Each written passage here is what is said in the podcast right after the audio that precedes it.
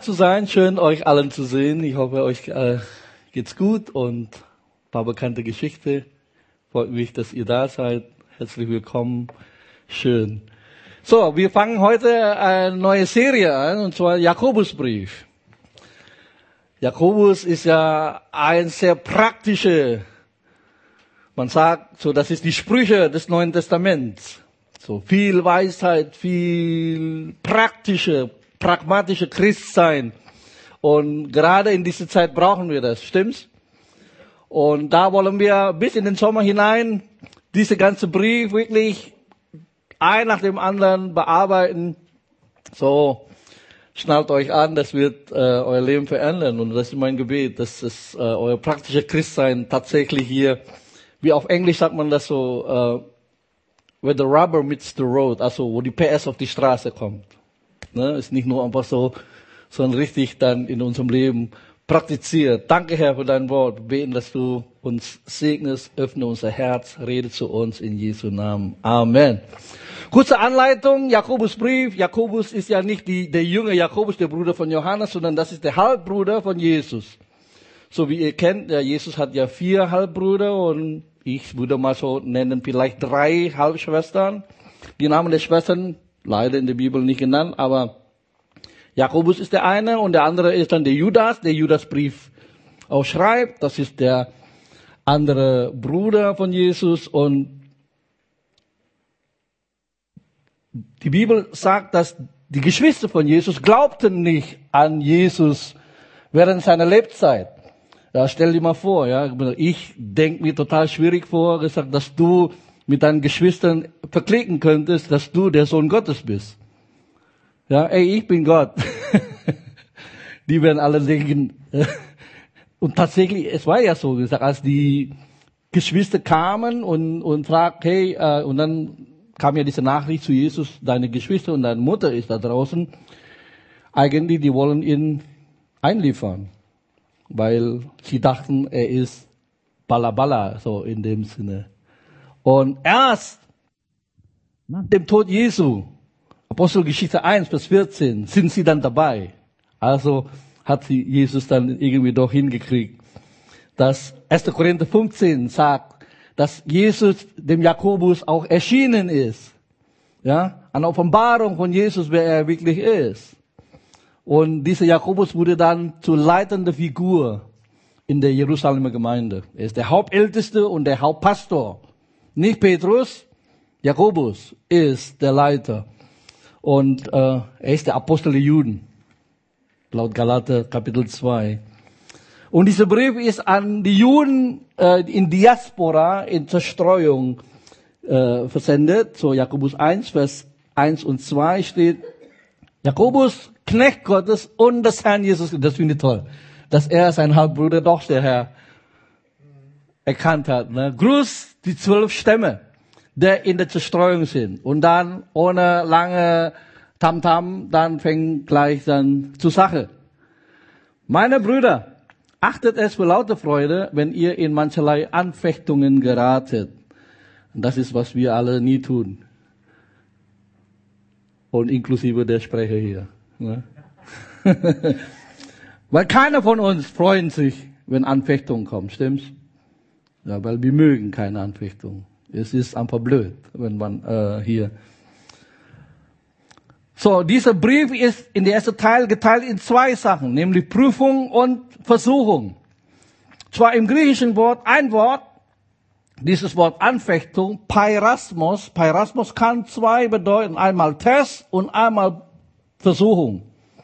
So, es gibt Positives und es gibt auch Negatives. Deswegen ist immer, je nachdem, von wo es kommt. Deswegen dann nachher ab im zweiten Teil wollen wir dann wirklich Versuchung anschauen. Aber zuerst schauen wir Prüfung. Prüfung ist so was Tolles. So, wir haben ein paar Lehrer in der Gemeinde und Prüfung ist so was Gutes, ne? Um wirklich zu checken, gesagt, haben wir es eigentlich kapiert oder nicht?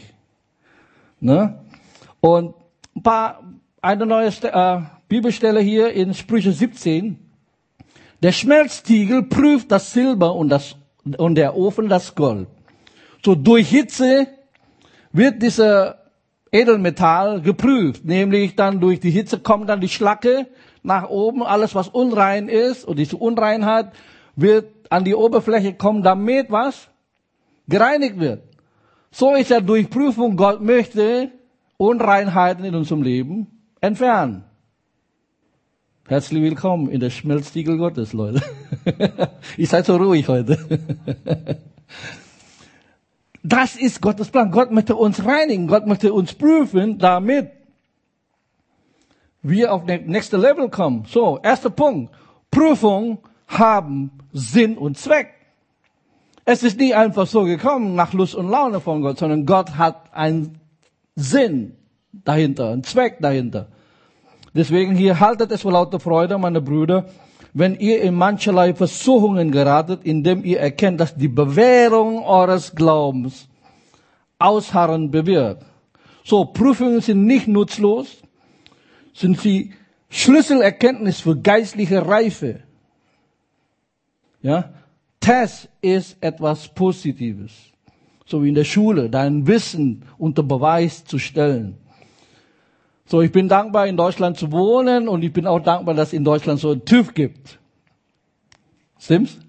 Dass dein Auto wirklich gut fährt und alles geprüft ist und sicher ist. Ist doch was Tolles, oder nicht? Und ist wichtig. Und deswegen sage ich, hey, Test oder Prüfung offenbart etwas. Auch in einem Test besteht es die Möglichkeit, durchzufallen. Oder? Durchzurasseln, aber ordentlich. Aber das ist auch was Positives. Dann haben wir wirklich hier Dinge aufgedeckt, was wir falsch gelernt haben. Oder? Und stell dir mal vor, ich habe ja drei Kinder, okay, der, der Luis äh, äh, nehmen wir raus, aber die zwei, der Tim und die Anna, wenn sie jetzt von der Schule kommen würden, ne, und dann äh, kommen dann zu uns als Eltern und dann äh, in Mathe mit einem Fünf nach Hause mitbringen, äh, bin ich schon ein bisschen äh, betroffen und bedröppelt, mach, okay, dann äh, unsere nächste Reaktion wäre dann, okay, jetzt muss man was machen, oder? Und lernen. Oder Vokabeln herausholen und wird gepaukt, wird gelehrt, wird gemacht. Weil, wenn er jedes Mal mit einem Fünf nach Hause kommt, dann muss man irgendwas, ist irgendwas falsch, stimmt's? Ist irgendwas hier faul? Aber leider ist bei uns Christen jedes Mal so. Das Problem ist, wir rasseln durch, aber dann unter der Deckmantel Buße, ja, es gibt ja kein Verdammnis für die, die in Christus Jesus sind. Aber wir haben versäumt, unser Vokabel herauszuholen und zu lernen, damit wir beim nächsten Test nicht durchrasseln. Oder? Das ist ja das Problem bei uns. Wir, wir lernen nicht. Gott möchte uns beibringen, aber wir zucken das Heft nicht raus, wir pauken nicht, wir lernen nicht. Und jedes Mal rasseln wir durch und dann mit dem Deckmantel. Es gibt ja kein Verdammnis für die, die in Christus Jesus sind. Es ist alles wahr.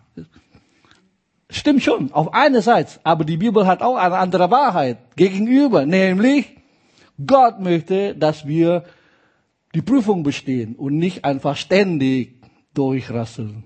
So, Gott ist ja Papa im Himmel, stimmt's? So wie ich auch Eltern, ich möchte, dass meine Kinder nicht sitzen bleiben. So möchte Gott auch nicht, dass du sitzen bleibst in deinem Level, weil es gibt eine neue nächste Stufe. Immer ein Next Step für dich in Gott. Sag doch mal Amen. Amen. So ist es. Und deswegen ich, hey, ohne Test kommen wir nicht, vor, äh, kommen, kommen wir nicht voran. Ja? Deswegen gesagt, hey, Lernen ist angesagt. So, zweiter Punkt. Kooperiere mit Gottes Wachstumsprozess. Gott möchte dich in Reife führen. Gott interessiert sich, dass du vorwärts gehst mit ihm und in ihm. Auf diese nächste Stufe kommen. So, Jüngerschaft ist wirklich auf Wachstum angelegt. Jünger zu sein heißt Lernender, du musst lernen. Es ist ein Wachstumsprozess. Wer nicht wächst, ist kein Junge mehr. Und wer nicht lernt, ist kein Schüler mehr. Deswegen sagen, hey, bis Jesus wiederkommt, lernen wir. So ist ja das Wort Jünger, Lernende, Azubis, Stift. So, herzlich willkommen in der Ausbildung Gottes. Ja?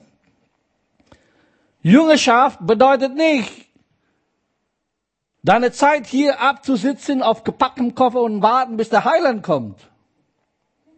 Nee. Vorwärts gehen, lernen, sich weiterentwickeln. Gott interessiert sich in Veränderung deines Wesens. Deswegen habe ich schon mal gesagt, ich darf so bleiben, wie ich bin. Nein, du darfst nicht. Gott möchte nicht, dass du so bleibst, wie du bist. Er möchte dich verändern. Dich so ähnlich wie Jesus zu verändern. Das ist ja Römer Kapitel 8. Ne? Gottes Ziel ist, dass du wie Jesus Christus aussiehst. So dass im Himmel, deshalb wir verwechseln uns ständig. Weil wir alle werden wie Jesus. Und das ist Gottes Plan. Jakobus 1, Vers 4. Das Ausharren aber soll ein vollkommenes Werk haben, damit ihr vollkommen und vollendet seid und in nichts Mangel habt. Das ist das Ziel. Vollkommenheit und Vollendung. Kann sein, dass wir Mangel haben, weil wir das nicht gelernt haben. Weil ich glaube, es ist ein, diese Mangelerscheinung ist das hier, damit ihr in nichts Mangel habt. Deswegen Mangel im Glauben ist vielleicht, dass wir nicht gelernt haben, auszuharren. Durch Prüfung wächst das Ausharren, das, der Geduld. Das Wort Ausharren oder Geduld ist hier Hypomone. Zwei Worte. Hypo, drunter. Mone, bleiben drunter bleiben. Und das Gegenteil von drunter bleiben ist Rebellion. Wir laufen weg von dem, was Gott eigentlich plant. Es ist uns zu heiß, es ist uns zu heftig. Wir hauen ab. Anstatt geduldig drunter bleiben, wenn der Druck kommt, wir bleiben da drunter. Und das ist eine Lektion, die wir ungern lernen, aber müssen lernen. Ich sage euch als Pastor, inklusive ich, weil Druck, wer, wer, wer, mag, wer mag Druck? Keiner. Aber Druck kommt. Gott möchte, dass wir ausharren lernen, dass wir nicht abhauen, dass wir nicht einfach rebellieren gegen ihn, sondern drunter bleiben. Und indem wir drunter bleiben auf diese Prüfung, lernen wir, wächst die Geduld, wächst das Ausharren. So, du merkst, in, in vielen Gemeinden wird selten so ein Predigt. Also wir sind keine äh, feel good Gemeinde, die wir nur hier so tätschel, tätschel, ah, du bist toll, du bist hier. Ja. Das ist zwar die Wahrheit, aber nicht die ganze Wahrheit, weil das ist auch die ganze Wahrheit in der Bibel. Die Bibel lehrt auch über Leiden. Wir, wir hören selten über Leiden, aber hier, die Bibel spricht, ja. Wir Christen, wir sind so entweder linksextrem oder rechtsextrem. Ja, rechtsextrem ist, die Christen leben nur im Sieg. Schön wär's. Ist nicht immer im Sieg leben, stimmt's? Die andere Extrem ist, nur Leiden, ja. Die verglorifizieren Leiden ohne Ende. So ist leider viele Christen in China, die verglorifizieren Leiden. Wenn sie nicht leiden, sind sie nicht in den Willen Gottes. Ich glaube in der Mitte, ja. Ich sage ja immer, gesagt, hey, ob du rechts oder links vom Pferd fällst, bist du unten. So, bitte nicht in Extremen, ja, nur rechts, ja, nur hier, nur siegreich oder links, nur leiden. Nein, in der Mitte. Es gibt Zeiten, wo wir drunter leiden. Es gibt Zeiten, dass wir im Sieg leben. Gott möchte, dass wir natürlich vom Sieg zu Sieg, aber zwischen Sieg und Sieg ist hier unten im Tal. Muss man halt kämpfen, damit wir nächsten Sieg kommen. So, das ist hier die gesunde Mitte. Okay? Römer Kapitel 5, Vers 3 und 4. Nicht allein aber das, sondern wir rühmen uns auch in den Bedrängnissen. Da wir wissen, dass die Bedrängnis Ausharren bewirkt, das Ausharren aber Bewährung, also Charakter, die Bewährung aber Hoffnung, so. Bedrängnis, Leiden produziert Ausharren, produziert Geduld. Und Geduld produziert Bewährung oder Charakter und Charakter produziert Hoffnung. So diese Hypomone ist hoffnungsvolle Ertragen, nicht nur passiv, Resignation, sondern wirklich hoffnungsvoll, hat Element von Hoffnung. Gott kommt zum Ziel, Gott kommt zum Zug. 1. Petrus 1, 6 bis 7. Darin jubelt ihr, die ihr jetzt eine kleine Zeit, wenn es nötig ist, in mancherlei Versuchungen betrübt worden seid, damit die Bewährung eures Glaubens viel kostbarer befunden wird als die des vergänglichen Goldes, das durch Feuer erprobt wird, zu Lob und Herrlichkeit und Ehre in der Offenbarung Jesu Christi. Gott entwickelt etwas in dir, die viel kostbarer ist als Gold dieser Welt. Dein Glaube. Und das möchte Gott in uns in der nächsten Zeit hier neu vielleicht produzieren. Deswegen, ich glaube, gut, das hier zu lernen. Und er möchte, dass du mit ihm kooperierst und nicht rebellierst und abhaust, sondern drunter bleiben. Amen. Drittens, bitte um Weisheit. Was meine ich damit? Hey, in der Zeit von Druck, von Anfechtung, von Schwierigkeiten, kommt Druck auf dich und wisst du was? In dieser Zeit, wo Druck so groß ist in unserem Leben, treffen wir die schlechteste Entscheidung unseres Lebens. Stimmt's? Immer. Weißt, das ist ja auch der Trick. Ja, stell dir mal vor, du, du gehst zu Möbelriege oder das Angebot geht nur heute, nur heute. Du musst sofort jetzt entscheiden, diese Küche zu kaufen oder das und das. Kennt ihr das? plötzlich unter Druck. Du musst entscheiden. Und so ist immer wieder in unserem Leben treffen wir die schlechteste Entscheidung, wenn wir unter Druck kommen. Deswegen sagt Apostel Jakobus, hey, bete doch um Weisheit. Was ist Weisheit? Weisheit hat zwei Komponente. Nämlich, das eine ist das Verständnis für die wahre Natur der Dinge, also Durchblick, ja, du checkst wirklich durch, ja, du bist der Checker vom Neckar. Du kapierst, du verstehst, das ist so.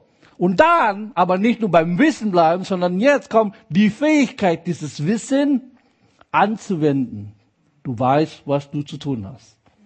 Das ist Weisheit. Diese zwei Komponenten. Durchblick und die Fähigkeit, das umzusetzen, was du weißt. Und deswegen sagt Apostel Paulus, äh, Apostel Jakobus hier, Vers 5, wenn aber jemand von euch Weisheit mangelt, so bitte er Gott, der allen willig gibt und keine Vorwürfe macht, und sie wird ihm gegeben werden. Gott gibt gerne. Wenn du um Weisheit bittest, Gott gibt dir gerne und er macht keine Vorwürfe. Ist das nicht toll? Und dann viertens, Weisheit muss im Glauben erbetet werden.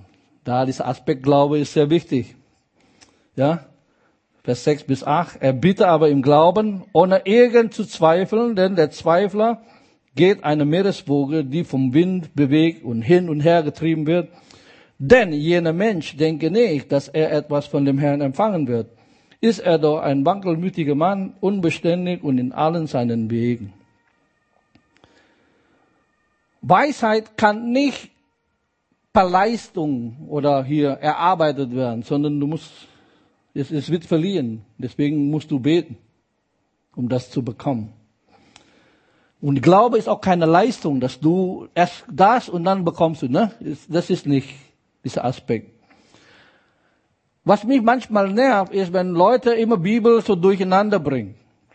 Weil dieser Bibelvers wird benutzt, um zum Beispiel Leute, die um Heilung beten, anzuprangern Du hast halt hier keinen Glaube, denn jener Mensch denke nicht, wenn er ja zweifelt. Du bist nicht geheilt, weil du Zweifel hast, deswegen, ja, du bist ein wankelmütiger Mann, unbeständig, deswegen kriegst du deine Heilung nicht. das, das finde ich tragisch, wenn wir Christen einander anprangern und aber nicht die Bibel lesen. Weil das hat mit Heilung nichts zu tun. Diese Bibelvers ist um was? Um Weisheit, nicht um Heilung. Mal nebenbei, ich sag mal so, Gott hat kein Problem. Ich, bitte versteht mich nicht falsch. Ich predige nicht, dass wir zweifeln und dass wir hier, ihr, ihr versteht, was ich meine. Ne? Aber Gott hat kein Problem. Jesus hat kein Problem, wenn du zweifelst. Er wird dich lernen. Er, er, er, er kommt dann schon mit mir, mit, mit dir, mit dir durch, wenn du Zweifel hast. Er wird dich schon helfen. Aber er hat kein Problem. Wer kennt noch die Geschichte, als Jesus vom Berg der Verklärung zurück runterkam? Der Vater kam mit seinem kranken Junge.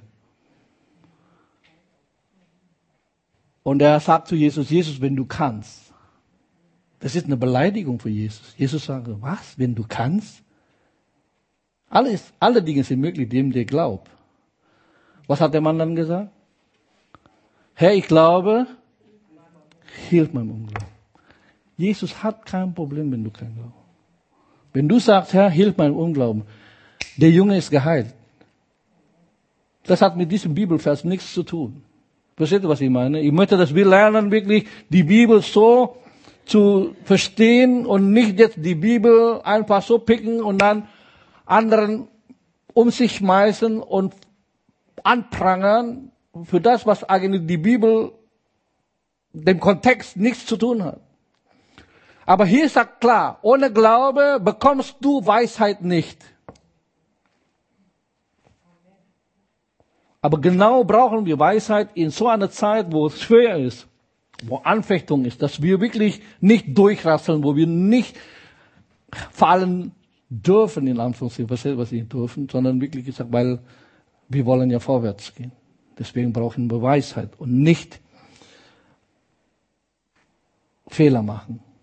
Und hier dann gibt's Verheißung, Vers 12, das Ziel, was äh, Apostel Jakobus sagt, glückselig der Mann, der die Versuchung erduldet.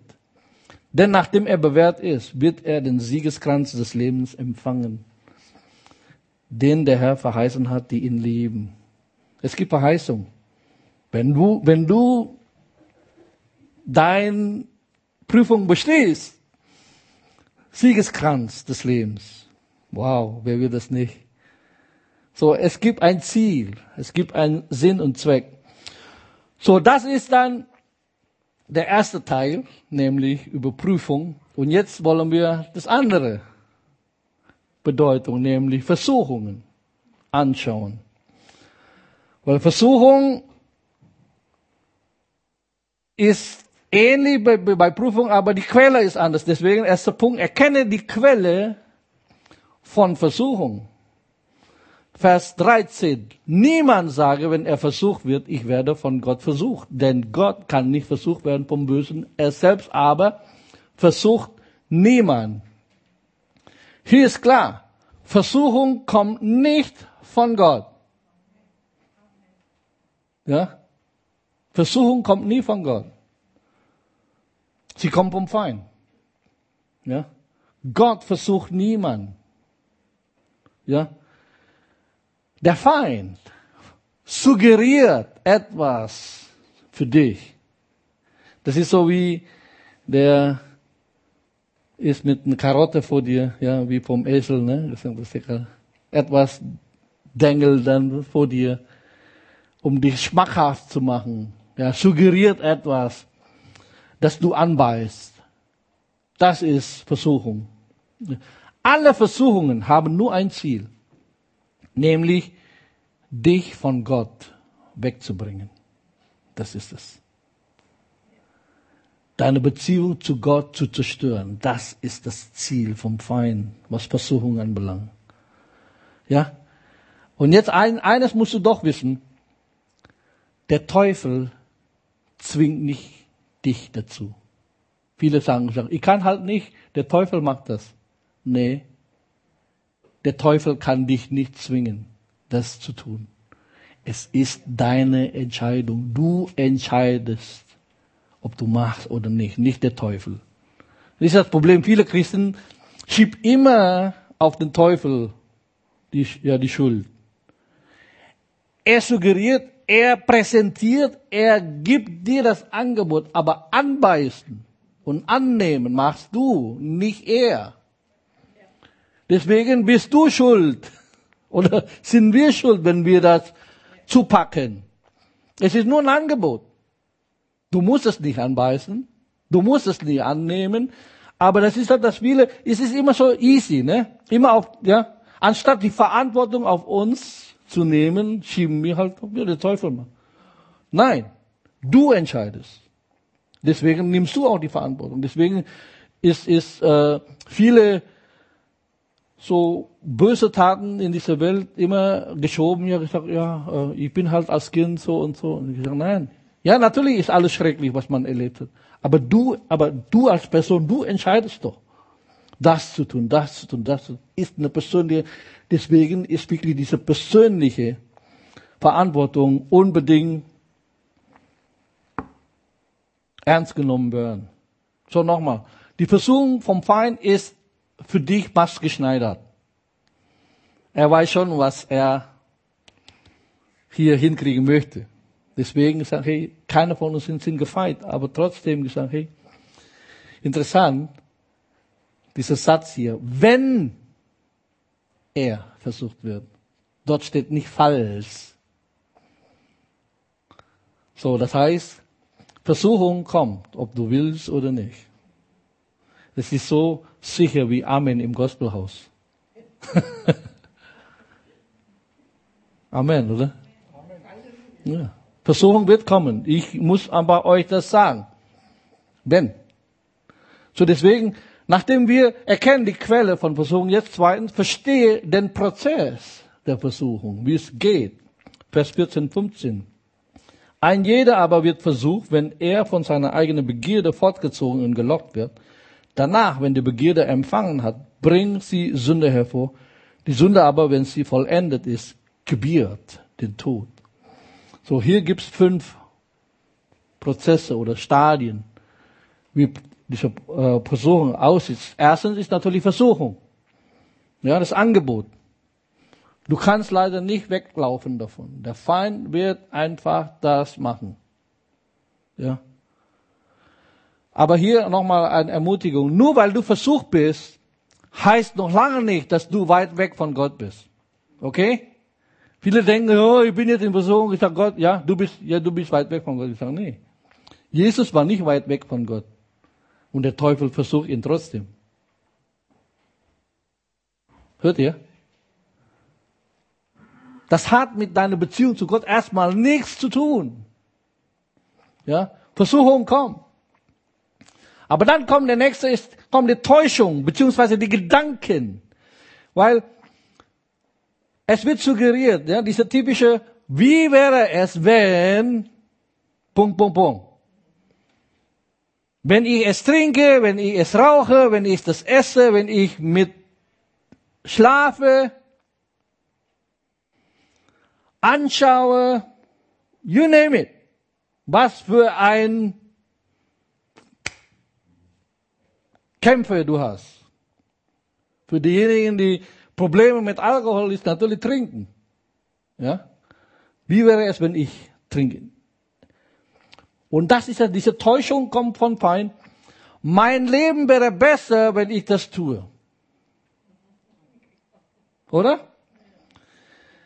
Es sieht schön aus, es schmeckt vielleicht schön, aber am Ende, es ist wie ein Haken, wenn du das angebissen hast. Der Feind hat dich am Angel.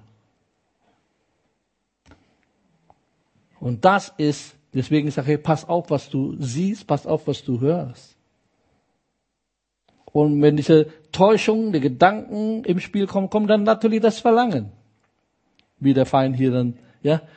Und du bewegst dich in die Richtung. Ist noch nicht Sünde, aber du bewegst dich. Und manche von uns vielleicht schon an der Grenze.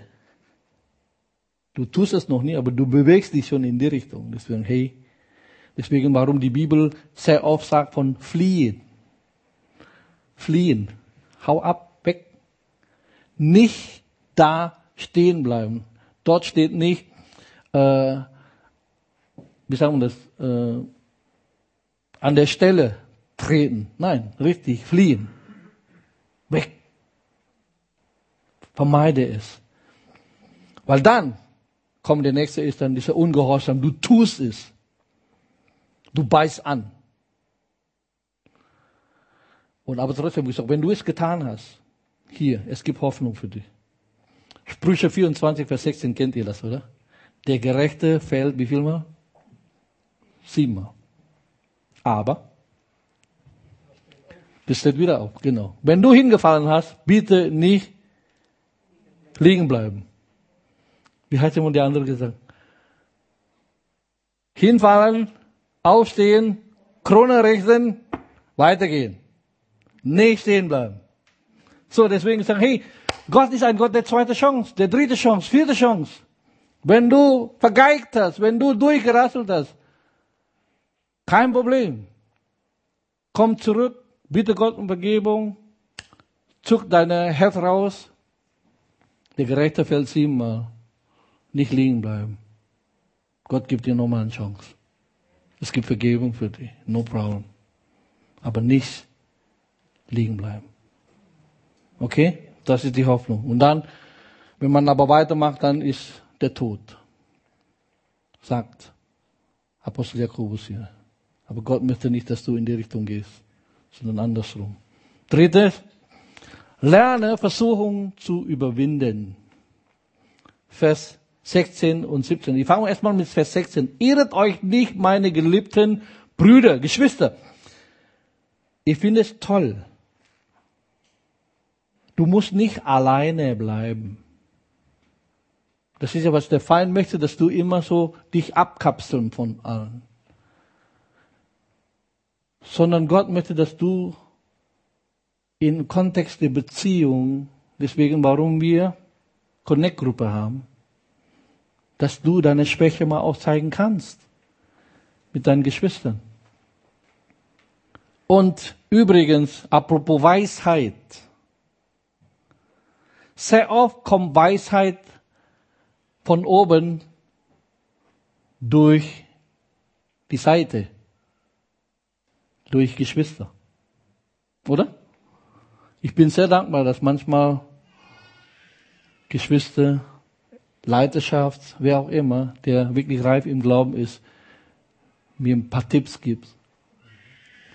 Weise Dinge im Leben, wo ich wirklich profitieren kann. Deswegen gesagt, hey, Weisheit von oben kommt auch von Seite von Geschwister, geliebte Geschwister. Du musst nicht alleine durch Leben gehen.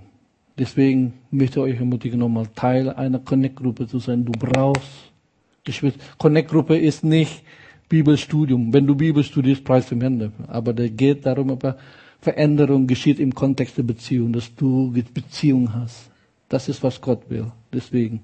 Und dann kommt dann dieser Bibelvers, was ihr alle kennt. Jede gute Gabe und jedes vollkommene Geschenk kommt von oben herab, von dem Vater der Lichter, der keine Veränderung ist noch Wechselschatten. Aber im Kontext finde ich total toll. Ich habe noch mal gesagt, hey, der Kontext ist gesagt, Gott schenkt dir Gaben, um Versuchung zu überwinden. Halleluja. Natürlich freuen wir uns über Gaben, ne? Gesagt, alles, was von Gott kommt, ist gut. Amen. Aber hier im Kontext habe ich nochmal gesagt, als ich studiert habe, gesagt, ja, genau. Gute Gaben kommen von Gott. Um was? Um Versuchung zu überwinden.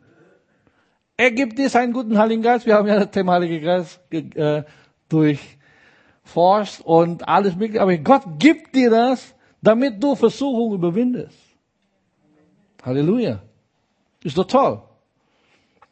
Und Gottes Verheißung für dich. Thema Versuchung. 1. Korinther 10, Vers 13. Keine Versuchung hat euch ergriffen als nur eine menschliche. Also, relax Leute, die Versuchung, die du bekommst, ist menschlich, ist normal. Ist nicht übermenschlich, sondern menschlich. Gott aber ist treu, der nicht zulassen wird, dass ihr über euer Vermögen versucht werdet, sondern mit der Versuchung auch, was? den Ausgang, den Ausweg schaffen wird, so dass ihr es oder sie ertragen können. Gott, das ist doch Verheißung. Es gibt einen Ausweg für dich, daraus zu kommen. Ist das nicht wunderbar? So, deswegen nochmal praktische Tipps hier in diesem Punkt. Vermeide schädliche Einflüsse, wenn deine Beziehung schlecht ist. Dann musst du die Beziehung hier abkappen. Alles, was schädliche Einflüsse auf die kommen, musst du vermeiden. Und frag bitte nicht, wie weit kann ich denn gehen? Wie weit ist zu weit? Kennt ihr das? Also vor allem so Jugendlichen, ne? Wie weit darf ich? Ich sage, wieso fragt man? Ich sage, wenn du weißt, dass es der Clipper ist, dann fragt man doch nicht, wie weit darf ich hier an der Klippe, bis ich dann hier runterfalle. Ich, sage, ich vermeide doch, dann, dann gehe ich lieber irgendwo in eine andere Richtung, als versuchen, so nah wie möglich, aber ich bin noch gerettet. Versteht ihr, was ich meine? Es sind viele so, diese Spielchen spielen und diese Zeit zum Spielen ist vorbei. Wir können nicht ständig fragen, wie weit kann ich denn gehen? Nein, geh in eine andere Richtung. Und wenn du versucht bist, mach wie Jesus, der Versuchung mit Gottes Wort zu begegnen. Das Wort Gottes ist schärfer, es ist Waffe, ist Schwert. Deswegen musst du kämpfen mit dem Wort. Und viertens, baue gesunde Beziehungen auf. Deswegen, Teil einer Connect-Gruppe zu sein, ist einfach wichtig. Ich kann das nicht genug betonen. Du musst in einer Connect-Gruppe sein. So, letztens, verlieb dich neu in Jesus. Viele versuchen krampfhaft gegen Versuchungen zu äh, anzugehen, zu kämpfen. Ne? Aber bevor das, erstmal hier dieser Vers. Durch das Wort der Wahrheit sind wir zu seinen Kindern geworden. Ja? Hat mit Wiedergeburt zu tun. Es gibt mit einem neuen Wesen zu tun. Dein, dein Wesen ist verändert. Du bist nicht mehr der Alte.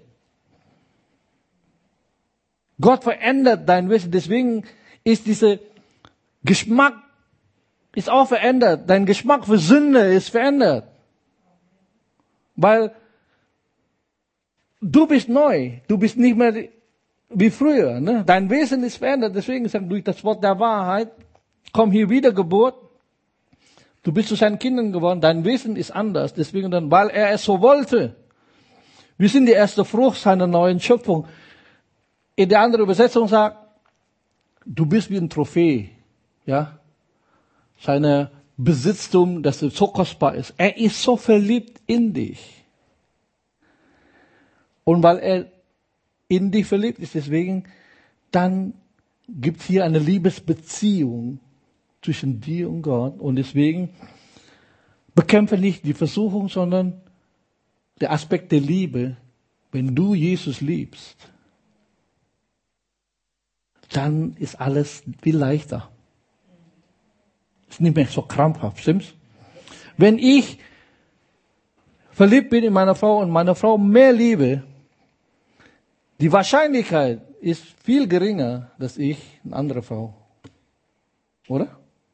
Weil ich einfach sie liebe und ich brauche nicht mehr, ich habe sie. Ich liebe sie.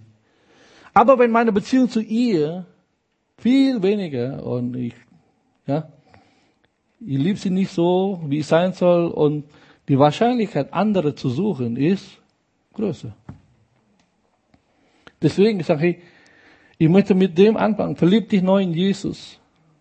Weil wenn du Jesus liebst, da kommt dann dieser Bibelvers, der letzte Bibelvers. Johannes 14, 5. Wenn ihr mich liebt, so werdet ihr was? Meine Gebote halten ist viel einfacher, Jesus zu gehorchen, weil du ihn liebst. Das Aspekt der Liebe einfach. Ja.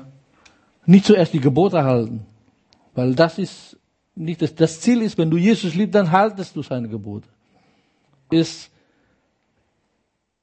verlieb dich zu, ja, zu, zuerst verlieb dich in Jesus. Dann ist Gebote viel einfacher, nicht umgekehrt. Das ist nur Nebenprodukt. Wenn du Jesus liebst, dann Nebenprodukt ist, du kannst seine Gebote halten. Und dann 1. Johannesbrief sagt, seine Gebote sind nicht schwer. So, was hat der Heilige Geist zu dir durch diese Botschaft gesprochen? Ich möchte kurz einfach jetzt beten, wenn ich kurz einfach vor Gott jetzt ruhig und sag, wo hat der Heilige Geist jetzt durch diese zwei Punkte, Thema Prüfung und Thema Versuchung, wenn ihr dann im Hintergrund kurz eine ruhige Musik, bitte euch herzlich bitten, jetzt einfach zu reagieren. Nicht nur einfach hören, sondern gesagt, okay, triff eine Entscheidung heute Morgen. So, wo gibt es Gelegenheit, wo ihr hier lernt, damit ihr nicht mehr durchrasselt, wenn Prüfung kommt, sondern dass ihr das, was Gott daran interessiert, euch auf nächste Stufe zu bringen, auf nächste Level in eurer Geistlichkeit, in eurem Leben.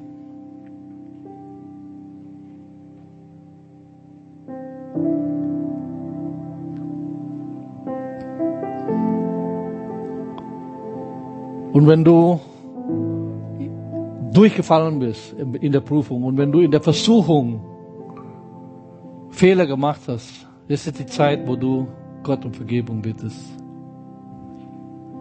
Der Gerechte fällt siebenmal, aber er steht wieder auf. So, wenn du hingefallen bist, jetzt ist die Zeit, wo du zum Vater rennst, seine Vergebung, seine Liebe empfangen.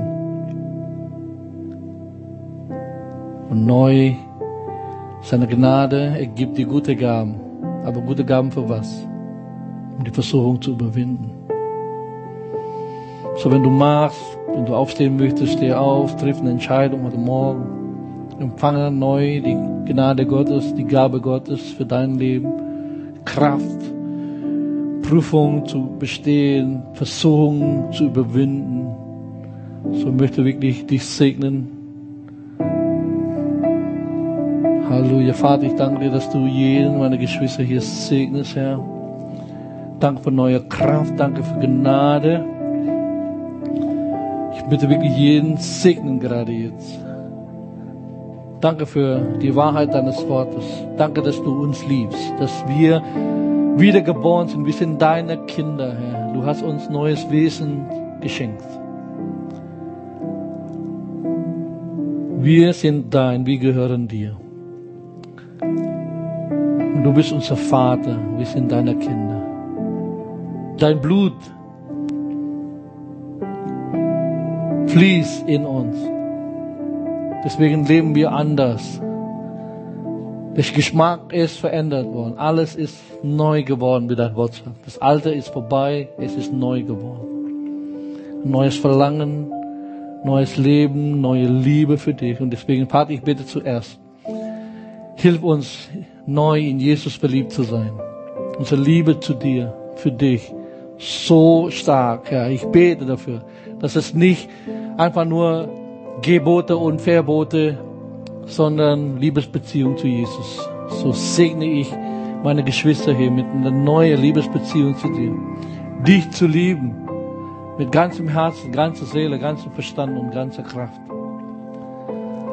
Und weil wir dich lieben, Herr, so werden wir deine Gebote auch halten.